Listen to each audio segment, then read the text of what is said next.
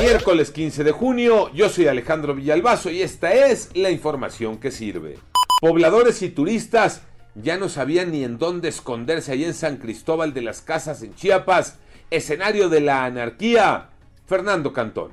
Así es, Alejandro, de pueblo mágico a pueblo sin ley. En eso se ha convertido San Cristóbal de las Casas y es que ayer dos grupos fuertemente armados y con chalecos antibalas, entre ellos los llamados motonetos, sembraron el pánico entre los habitantes de esta colonial ciudad. El alcalde Mariano Díaz Ochoa negó que hubiera heridos y muertos en el enfrentamiento que se dio por el control del mercado del norte. Sin embargo, el presidente Andrés Manuel López Obrador confirmó en la mañanera que sí hubo un fallecido en estos hechos. Cuatro horas después del enfrentamiento, entraron las fuerzas federales cuando los delincuentes ya se habían dispersado. Es para morirse de la vergüenza, Iñaki Manero.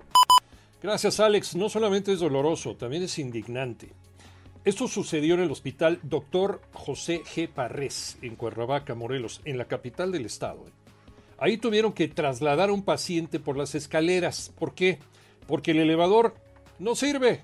Las imágenes se difundieron por redes sociales. Se pudo observar que los médicos enfrentaron un sinnúmero de problemas ya que el paciente estaba intubado, delicadísimo de salud, y había que llevar junto a él un tanque de oxígeno y un respirador. Lo lamentable es que los elevadores llevan varios días sin funcionar en este hospital. Y luego se enojan cuando les preguntas, ¿en dónde están mis impuestos? Se completa la lista de las 32 selecciones que jugarán el Mundial de Qatar Tocayo Cervantes. Así es, Tocayo. Quedaron definidas las 32 selecciones que estarán en la próxima Copa del Mundo de Qatar, que estará arrancando el próximo 21 de noviembre y hasta el 18 de diciembre. Después de que se jugara el segundo de los dos repechajes intercontinentales. El primero lo ganó Australia, el segundo, Costa Rica venciendo 1 por 0 a Nueva Zelanda. Ahora los ticos asisten por tercera ocasión a una Copa del Mundo. Será su sexta en total. Mientras que su mejor papel lo desempeñaron en Brasil 2014, llegando hasta los cuartos de final. Ahora estarán integrando el grupo E, junto a Alemania, Japón y España. El partido inaugural de Qatar 2022 será el 21 de noviembre, con el país anfitrión Qatar enfrentando a Ecuador.